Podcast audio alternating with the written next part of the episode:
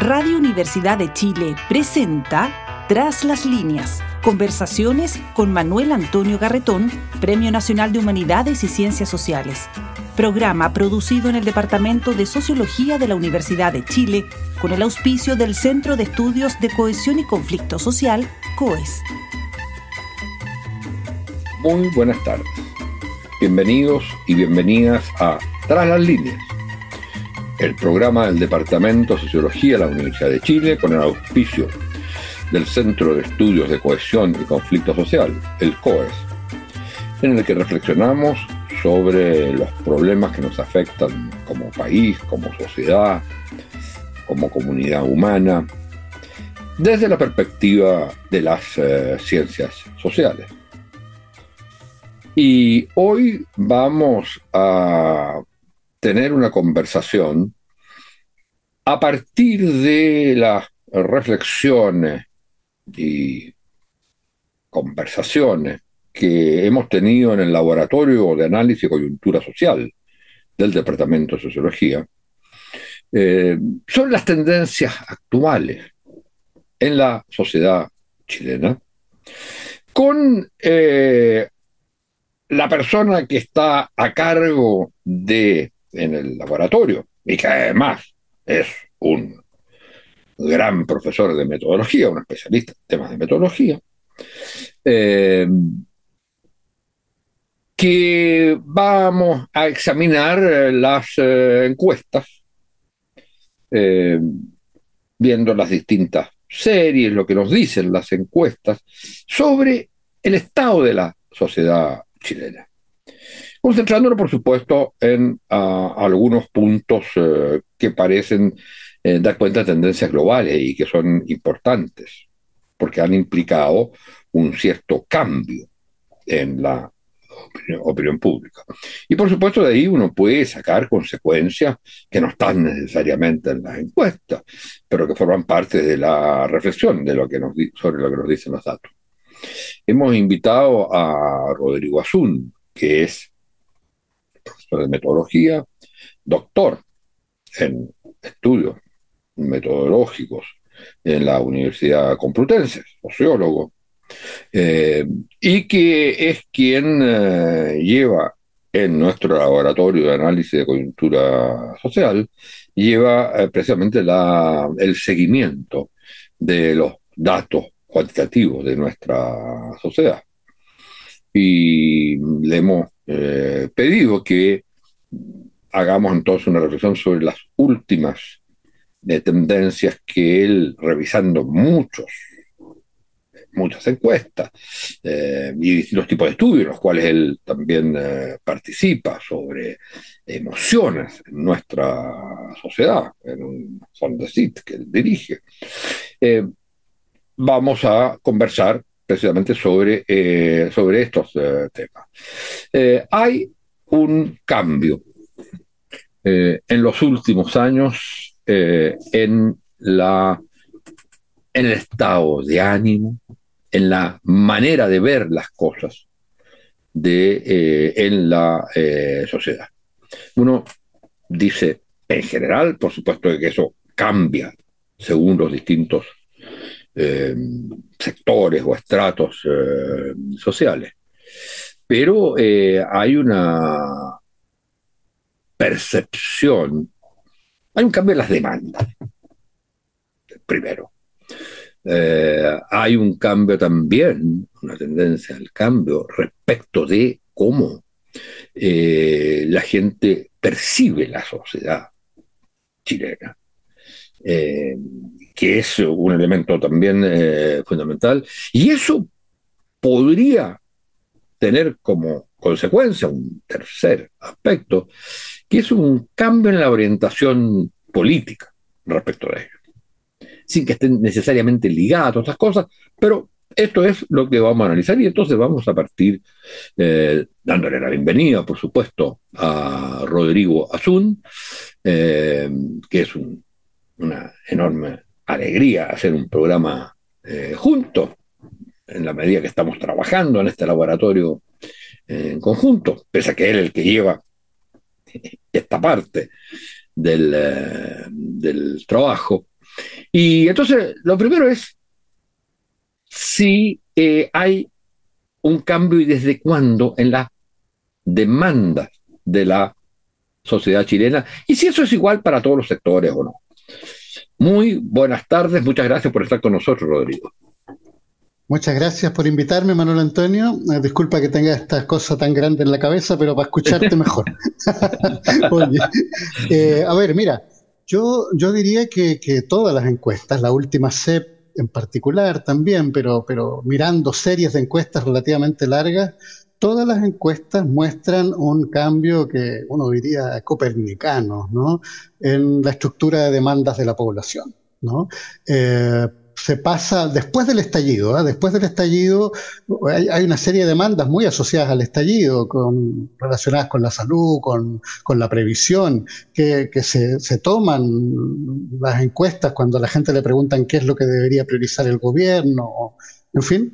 Eh, y esas demandas se mantienen fuertes por varios meses del año 2020, pero a partir de mediados finales de, 2000, de 2020, ya 2021 y sobre todo 2022, empiezan a ser reemplazadas por otro tipo de demandas y empiezan a caer fuertemente. ¿no? Y, y hoy día eh, estamos ante la culminación de, de ese proceso eh, la principal demanda siempre tiene que ver con el ámbito de la seguridad pública, ¿no? Eh, delincuencia hoy en día, eh, delincuencia y todo lo que la gente asocia a ello, ¿no? narcotráfico, inmigración ilegal, en fin. ¿sí? Y, y además, mm, con un poquito menos de fuerza. Ah, antes, de, esos problemas, de esos problemas, ¿cuál son más o menos todos tienen el mismo nivel de importancia o hay algunos que aparecen o van variando con, el, con los momentos o hay alguno que parezca más, más central en materia de seguridad? El, más central es así, eh, escuetamente, delincuencia, ¿no? Y se ha mantenido en primer lugar eh, durante un periodo bastante largo. ¿ah? Por lo tanto, yo diría, hay, hay consistencia ahí. Sube, baja unas pocas décimas, pero la verdad es que se mantiene lejos en el primer lugar. la delincuencia se, refiere a, se refiere a delincuencia tipo robos. ¿Eso o se refiere también, por ejemplo, a homicidio? Mira, efectivamente no, las encuestas no, no, no, precisan tipo de ah, delito, ¿no? Ah, no, llegan a, ese nivel. Pero, eh, pero uno podría hipotetizar que detrás está eh, los homicidios como elemento muy, muy importante y probablemente también los robos con fuerza, los robos con cierta violencia. Yo creo que aquí lo que estamos viendo también es la manera en que los medios de comunicación están tematizando esta, esta, esta, nueva delincuencia, por así decirlo, y acentuando, mostrándonos con mucha, mucha fuerza la, la, fuerza con la que la nueva delincuencia está actuando. Entonces eso parece ser que es lo que está impactando más a la población. Y hay otros que, que, que, que digamos, eh, fluctúan alrededor de ella, que como te digo, como te digo es la, la inmigración, que fue muy fuerte en un periodo a finales del año pasado, comienzos de este año, pero ahora ha caído un poco. Eh, la, bueno, la inflación, por ejemplo, fue muy fuerte también, pero ahora ha caído. La que no cae es la delincuencia. Esa se ha mantenido constante. Eso te podría decir. Eh, y, claro, a ver, las demandas. Entonces, la demanda, la demanda es demanda de seguridad, porque la, la, la, cuestión, la pregunta es en términos de eh, cuál es. Eh, la, demanda es seguridad y, va asociada principalmente a los temas que tienen que ver con delincuencia. Con delincuencia. Y en eh, narcotráfico, ¿no? Sí, narcotráfico está por ahí, fluctúa un poco, pero siempre como tercer, cuarto lugar, va por ahí, anda dando vueltas, ¿no? Eh, yo diría que la población no tematiza el narcotráfico tan, tan claramente como la delincuencia en general, ¿no? Ahora, claro, igual tienes que pensar que la delincuencia es una categoría mucho más amplia, por lo tanto, cuando, cuando tú respondes delincuencia, respondes por algo uh, mucho más abarcativo que con narcotráfico, que es un problema más particular. Yo me imagino que de eso depende también la frecuencia que, tiene cada uno. Ahora, eh, es interesante, fíjate, que, eh, que estos temas de, seguridad pública, por así decirlo, eh, de alguna manera eh, desplazan a los temas que eran los temas que aparecen fuerte con el, estallido. ¿no? no desaparece, por supuesto, la demanda por, sobre todo por salud y por previsión. La educación ya cae bastante más, ¿no? Pero salud y previsión se mantienen en algunos lugares de avanzada, pero claramente detrás de estos. Y las que tienen que ver con el tema económico. Por ejemplo, temas de empleo, eh, temas de, nivel de ingreso. Eh, Mira, eh, la inflación, por ejemplo. La, inflación tuvo su momento muy, muy álgido, yo diría el año pasado, finales del año pasado, pero ha venido cayendo. A medida que, claro, que, se controla la inflación, deja de ser un problema eh, tan, tan, evidente para las personas. Entonces, actualmente inflación ha ido cayendo en su, en su, en su intensidad, pero todavía está dentro de los primeros lugares. Y, y otra que está siempre por ahí, ¿no? Eh, tiene que ver con eh, los empleos. ¿no? Eh, ha, tenido momentos en que ha subido un poco, pero en general no, no, todavía no se transforma en, en, uno de los grandes dos o tres problemas más importantes de la población. Puede ser que eso ocurra si es que aumenta la tasa de desempleo en el futuro, pero en este momento eh, se mantiene con relativa fuerza, pero no, no, excesivo. Entonces, al final, todo esto lo que configura es que la seguridad ciudadana se come la agenda y se come las demandas de la población. Ya, eh, lo, que te iba a decir es, bueno, eh, básicamente empezar un poco sobre el significado, de acuerdo. Cambian las demandas. Giro copernicano, tú de un tipo de demanda que era de temas básicamente económicos sociales y sociales, educación, salud y pensiones, a, eh, a los temas de, seguridad. Eh, ¿qué, qué, significa eso? O sea, que cambien las demandas de un tipo a otro. ¿Qué problemas plantea? Bueno, plantea, por supuesto, plantea demandas a la política pública, prioridad a la política pública. Mira, a ver, yo creo que uno puede interpretar este cambio de varias maneras, ¿no? Hay una, una más concreta que tiene que ver con que efectivamente hay algunos tipos de delito que han ido aumentando con relativa fuerza, ¿no? En, en Chile en los últimos años. El que mencionaste tú, los homicidios. Efectivamente, eso está hablando de una delincuencia que tiene más poder de fuego, que, es más despiadada en su forma de, actuar, ¿no es verdad? Y probablemente esa es la interpretación más concreta que le podemos dar a, este fenómeno. Pero también podemos darle interpretaciones más genéricas, que ya, como se alejan de los datos, ya son más una hipótesis, ¿no? Uno podría decir que la, delincuencia y la falta de seguridad pública es una metáfora de la inseguridad. ¿no? Es decir, que la, la, sociedad se siente más insegura probablemente debido a la pandemia, probablemente debido a los problemas económicos que generó la pandemia, eh, la sociedad también se siente, se siente menos, en una situación menos estable. Eh, si, tú vas a, otro de los puntos que, destacan en las encuestas, que tiene que ver con, con cómo las personas perciben la sociedad chilena, cómo perciben su economía, te puedes dar cuenta que la mayoría, la gran mayoría de las personas perciben a la sociedad chilena como estancada o como en un proceso de decadencia. ¿no? Eh, las encuestas lo frasean de distinta manera, pero, pero en general las dos primeras mayorías son eso. Gente que piense que la sociedad chilena está avanzando, gente que piense que estamos progresando, la verdad eh, es una minoría, ¿no? es una minoría en todos los sectores. Entonces, creo yo que esa desestabilización ¿no? Probablemente producto de la pandemia, pero también que venía de más atrás, porque uno podía detectar este aumento de, sensación de estancamiento y de decadencia desde 2008 o 2010, por ahí, eh, está detrás como una metáfora de la inseguridad de la, la población. Y eso significa eh, que eh, hay un cambio bastante radical respecto, digamos, que ya comenzó el PNUD, lo conversamos antes de comenzar a entrar en el programa.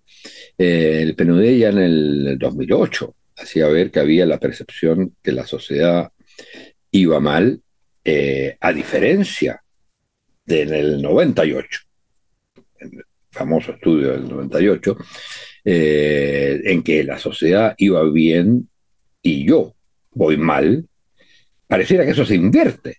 Se invierte absolutamente, porque fíjate que frente a las preguntas sobre la situación de las personas, tanto a nivel económico, trabajo, eh, si bien no, los resultados no son que estamos muy bien y que estamos mejorando, eh, la, la, sensación, creo yo, de, de, crisis, de estancamiento, de decadencia, es menos intensa cuando las personas hablan de sí mismas y de su situación que cuando hablan del país en general. Y eso está súper interesante, como, también como un cambio de muy largo plazo. ¿Y es decadencia, eh, crisis, decadencia, es económica estrictamente o es de, la vida?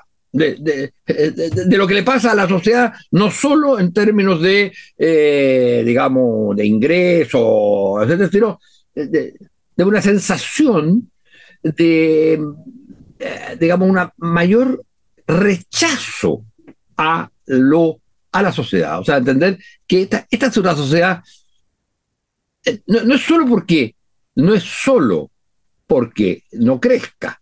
Es interesante eso. Tampoco es porque me va mal a mí, porque a mí me va menos mal que a la sociedad. Es, es una sensación de qué es lo que se le critica a esa sociedad, o es una sensación general. Mira, la verdad es que hasta donde yo he mirado las encuestas es difícil meterse en, el detalle de esa crítica. Las personas, o sea, las encuestas no, no, no, incluyen la palabra crisis. ¿Siente usted que la sociedad está en crisis? No ha encontrado ninguna, ninguna encuesta que, que frasee así la pregunta, que podría ser interesante, ¿no? Eh, yo, por lo tanto, es difícil ¿Y decadencia sí? ¿Decadencia, decadencia sí, decadencia sí, decadencia sí. Y, la verdad es que en algunas encuestas aparece, si no, o sea, la, la, primera opción en algunos momentos. Entonces, eh, yo, yo, mira, yo no lo tengo, no tengo tan claro a qué se, qué se refieren, porque, ahora, ojo, ¿eh? cuando tú haces una pregunta mucho más concreta, mucho más específica en algunas encuestas, ¿no? Sobre si te alcanza el dinero para llegar a fin de mes o tienes que endeudarte o no sé qué, ahí la pregunta es un poquito más mala, el resultado, ¿no? Es decir, al parecer, yendo a lo, a lo, a lo económico concreto, las personas también están, o sea, resienten eh, ingresos, resienten ingresos insuficientes. Eh, por lo tanto, tampoco es que las personas estén eh, eh, fuera de esta sensación de decadencia y crisis. Lo que pasa es que cuando tú haces la pregunta más en general, probablemente las personas lo ponderan con otros aspectos de su vida que no, van tan mal. Pero cuando tú lo haces a nivel mucho más específico, la, situación parece un poquito peor. Y en los momentos en que se eh, percibe que puede haber un cambio, que por ejemplo ya sea elecciones, ya sea los procesos, los distintos momentos de los procesos constituyentes. Hay ahí una consideración que, que, que si está en decadencia las cosas pueden mejorar o no. varía la percepción de decadencia en el momento en que hay posibilidad de cambio o no. Mira, depende, o sea, yo diría que los cambios electorales no, no, no, no he visto, a lo mejor es problema mío, no me he dado cuenta, pero yo no he notado PIC específicos asociados a las elecciones propiamente tal. Eh, sí se observa eh, cambios importantes para el estallido, por ejemplo, ¿no? O efectivamente el estallido provocó cambios en, en, otros aspectos de la, de la sociedad, eh, pero no las elecciones, fíjate, la, la acción del gobierno quizá produce algunos cambios, ¿no? Pero, pero no creo que las elecciones. No. Ahora, ahora todo eso en el marco de que las personas, la verdad, la política eh, les importa poco, les, les, entusiasma poco, ¿no? Las emociones principales asociadas a la política, según las encuestas, son decepción, indiferencia, en fin, por lo tanto, mm, difícilmente creo yo eh, una elección cualquiera, salvo alguna muy particular, que tenga algunos candidatos muy especiales, genere algún tipo de, ilusión demasiado detectable por las encuestas. ¿Y cuáles son, si es que hay datos al respecto, cuáles son las cosas positivas? Es decir, las cosas que ellos, eh, que, la, que la población encuestada, que la, es, eh, la sociedad está en decadencia. ¿Y qué cosas eh, ¿Van bien?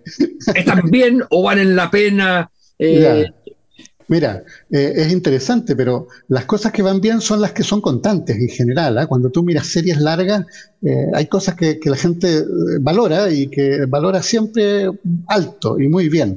Por ejemplo, si tú le preguntas a las personas por la satisfacción que tienen con su vida, pese a todo, pese a, reconocer problemas en los ingresos, en fin, la satisfacción con la vida de la población es bastante alta. ¿ah? La gente dice está relativamente feliz.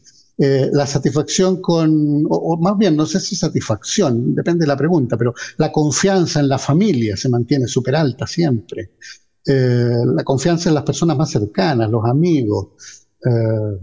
Eso te diría yo que es lo que va bien. Yo, si, yo, si yo tuviera que poner una, una metáfora, una imagen, yo diría que el, el, el, ámbito que está cerca de cada persona está bien. De ahí para allá, el otro, el otro generalizado, ¿no? Es, es la selva. Es la selva. Y, eso es súper interesante, Manuel Antonio. La verdad es que una cosa que no cambia, no cambia en, las encuestas, quizá cambió para el estallido, pero no, no, se hizo la pregunta específica en ninguna encuesta por ahí, por ese tiempo, es la desconfianza en los demás. La, la, falta de confianza en el otro, que yo creo que también está detrás, como, como sensación general, de esta demanda por seguridad ciudadana. Ahora, somos, una sociedad muy desconfiada de los otros. Mientras no sean de tu familia. Ya, y, los, y los otros son todo lo que no es mi familia. Todo el resto, de hecho. Mira, cuando se le pregunta a la gente, ¿confiarías en alguien que acabas de conocer? Eh, ¿Confiarías en una persona eh, que conozcas bien pero que no sea tu amigo? Cae brutalmente la confianza. y eso, comparado con otros eh, países, no sé si tienen los datos comparativos. Sí, tengo algunos, sí. Ya, y, mira, en América Latina. es notable en el caso chileno. América Latina es la desconfianza en el otro eh, personalizada. En Europa la confianza es más alta. No, no, conozco datos de Estados Unidos, pero en Europa el nivel de confianza interpersonal es mucho más alto. O sea, en aquel que no es igual a mí mismo, hay por lo menos un poco más de confianza que lo que hay acá. Exactamente. Y yo diría que esto, no, no, conozco exactamente en qué posición estará Chile, pero América Latina completa es un, es un espacio de desconfianza en el otro. Y dime, todo esto, al final, temas de la inseguridad, temas de la desconfianza, de la percepción crítica de una sociedad, digamos, en decadencia, eh, tiene un correlato en una visión, eh, digamos, eh, en una visión política en el sentido de querer cambiar las cosas o más bien de una posición de tipo más bien conservadora o regresiva a un paraíso que nunca existió antes, pero digamos que eh, se siente que lo, lo, digamos, a lo que uno podría llamar una cierta visión más conservadora de la sociedad o una cierta derechización de la sociedad. ¿Hay datos respecto de eso? Mira, yo te diría que lo, lo primero, que como un paraíso perdido, ¿no? Eh, ¿no? ¿no? aparece mucho en las encuestas, porque es difícil preguntarlo en una encuesta, pero cuando uno trabaja a nivel de grupos de discusión o entrevistas más cualitativas con la población, siempre aparece como la imagen de un pasado eh, mitificado probablemente, en que la sociedad era más unida, eh, teníamos más lazos sociales entre nosotros. ¿Y los indican cuándo? ¿Los indican en alguna época, en algún momento? No, no, ah. el pasado. Y mira, fíjate que eh, para el estallido eh, aparece con fuerza eso, nos tomamos de la mano, nos juntamos, es como, como, como ah, logramos armar una, una sociedad. ¿eh? En fin, incluso a nivel de, redes sociales online, por ahí estábamos viendo en un estudio que la cantidad de, de, redes, de redes sociales online que se armaron luego del estallido, inmediatamente después del estallido son como que un pic de, relaciones eh, online, también de relaciones fuera del mundo, del mundo virtual, a nivel real.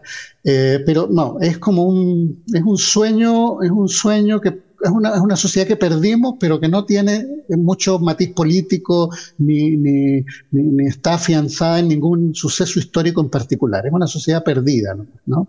Ahora, sobre lo segundo que dijiste, el tema de la derechización, yo diría que es lo que está pasando en, parte, al menos hoy en día. ¿no? Eh, yo diría que el, efecto de halo, el efecto de halo de todo este proceso de desconfianza en el otro, de país estancado, de demandas de seguridad, hace que las personas empiecen a demandar eh, orden y fuerza. ¿No? Eh, un gobierno fuerte, un líder que, que, nos dé certezas y que por lo tanto nos quite algo de libertad a cambio de eh, darnos algo de orden. ¿no? Yo diría que eso lo estamos viendo con fuerza en las encuestas en el último tiempo. Eh, la encuesta CEP fue, marcó un, un, pic en información sobre ese punto. Y lo otro que están, la otra derivada de eso que están mostrando las encuestas es su versión más política contingente, ¿no?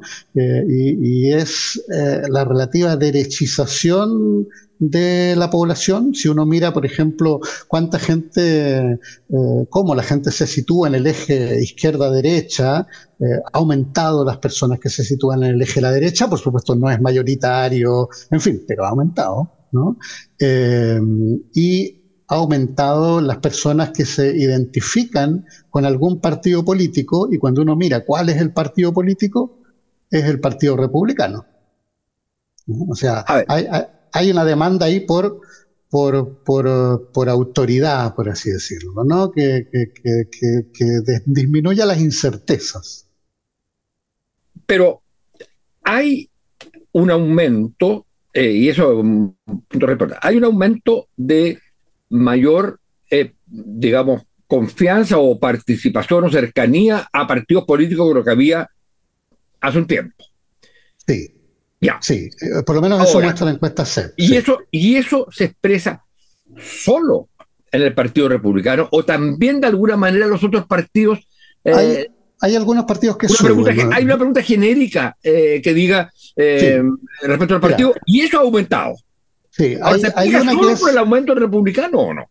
Mira, hay dos preguntas, básicamente. Una es, eh, ¿se identifica usted con, o, simpatiza, se identifica o simpatiza con algún partido político? Y ha aumentado fuerte ¿eh? la gente que dice sí. O sea, fuerte en el sentido que antes era muy poquito, era 15%, 14%, me parece recordar, y hoy día está en la última encuesta CEP, creo, en el 38%. Es una subida que no es menor. ¿De cuánto? ¿De cuánto? De, de 14 a 38. Pero muy alto.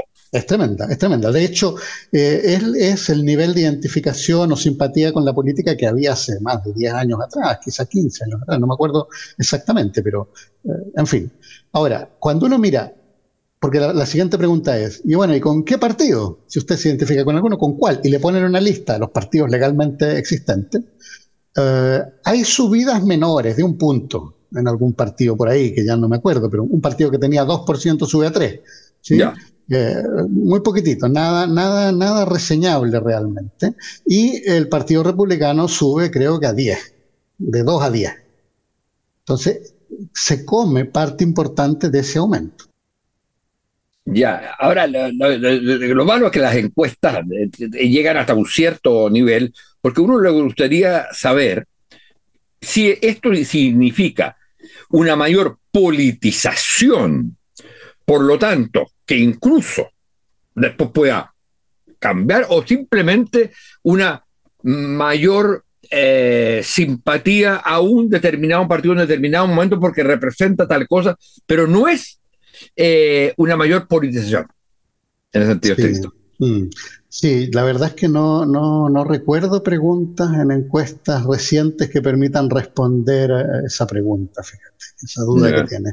Eh, y tampoco podemos saber, a ver, tampoco podemos saber hasta qué punto esta relativa derechización eh, llegó para, para quedarse, va, va, va, a continuar, o es simplemente el reflejo de esta inseguridad con la vida colectiva que deriva de las demandas de contra la delincuencia y en fin, ¿no?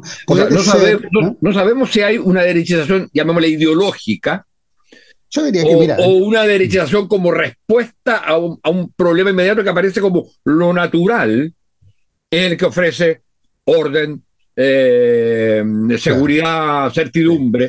Eh, parece más, en todo caso parece más lo segundo, Manuel Antonio. ¿eh? Parece, yo, yo apostaría que es algo simplemente más coyuntural y que en la medida en que se seguricen las condiciones de vida. Yo creo que hay que pensar, hay que pensar que la pandemia insegurizó muchísimo, ¿no? Revolvió la economía, en fin, eh, y, los años que hemos vivido desde, desde, ese tiempo han sido años en que las condiciones materiales de, de, vida han estado bastante inestables. Entonces, en la medida en que eso se segurice, en la medida en que la delincuencia se, se, controle o nos acostumbremos a ella, ¿eh? también siempre está esa segunda opción. Eh, piensa que, mira, el, impacto que, tiene el aumento de la delincuencia reciente, en parte es por esta mayor violencia, pero también en parte es porque la delincuencia bajó mucho en los tiempos de la pandemia. Porque, claro, había menos movimiento, menos posibilidades de, de robar, ¿no? Eh, la salida a la, calle de nuevo hizo que la, delincuencia se recuperara. Entonces, probablemente parte de, lo que está percibiendo la ciudadanía es este aumento producto de, los, últimos años post pandemia y no necesariamente un aumento tan estructural mm, con respecto a lo que había antes de la pandemia. Es posible, no lo tengo claro, es posible que estemos simplemente recuperando los niveles prepandémicos de delincuencia. Y que la gente igual eso le afecta, pero porque está subiendo, en fin. Pero esta, esta subida del, del 14 al 38%, decías tú, de, en, el, la, digamos, en la afiliación o cercanía o aceptación de, los partidos. La ¿Eh? pregunta es muy amplia, ¿eh? simpatía. Ya. E, esta es eh, del último, último, último tiempo o desde que aparece el Partido Republicano, por ejemplo? Mira, yo no, es difícil decirlo porque CEP, bueno, CEP es una excelente encuesta y todos lo sabemos, ¿no? Pero tiene, tiene la dificultad que se, se hace dos veces al año. Entonces, eh, no, tenemos la finura para saber cuándo, cuándo ocurre un fenómeno particularmente. Y las encuestas que se hacen más regularmente, ¿no? Eh, semanal o quincenal o mensualmente, no, no, contienen preguntas equivalentes que yo recuerde. Por lo tanto, lo que te puedo decir es que en la última CEP, con respecto a la anterior, eh, hay un salto tremendo y hay un salto en que aparece el Partido Republicano.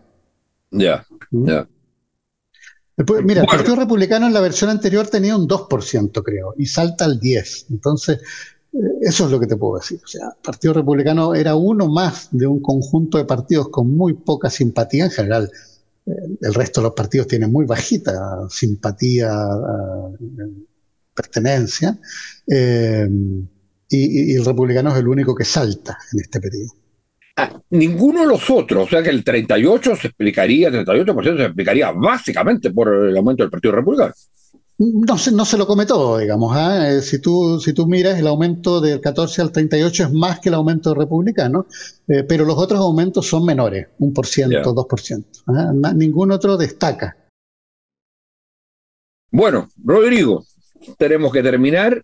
Muchas gracias por esta visión eh, bastante preocupante de lo que ocurre en, eh, en nuestra sociedad. Sobre todo si la recuperación de un, digamos, de la imagen de los partidos, de la vinculación o empatía de la gente con los partidos, se, explica fundamentalmente en torno a, eh, por el proceso de derechización. Lo que queda por pensar entonces es si esta mayor politización por un lado y si esta eh, mayor politización y mayor derechización, eh, ambas, ambas van a, se van a mantener o se puede, se puede cambiar el giro de la opinión política y mantener niveles un poco más altos de politización que lo que existían eh, hace tiempo. O hay que ver si la politización en el sentido de relación con partidos políticos, es básicamente un proceso de elitización. Y eso es lo que habría que, estudiar en, futuras encuestas, ¿no? Mirarlo con detalle. Bueno, muchas gracias Rodrigo y muchas gracias a ustedes, señoras y señores auditoras y auditores, y será hasta la próxima semana. Radio Universidad de Chile presentó Tras las líneas, conversaciones con Manuel Antonio Garretón, Premio Nacional de Humanidades y Ciencias Sociales. Programa producido en el Departamento de Sociología de la Universidad de Chile con el auspicio del Centro de Estudios de Cohesión y Conflicto Social, COES.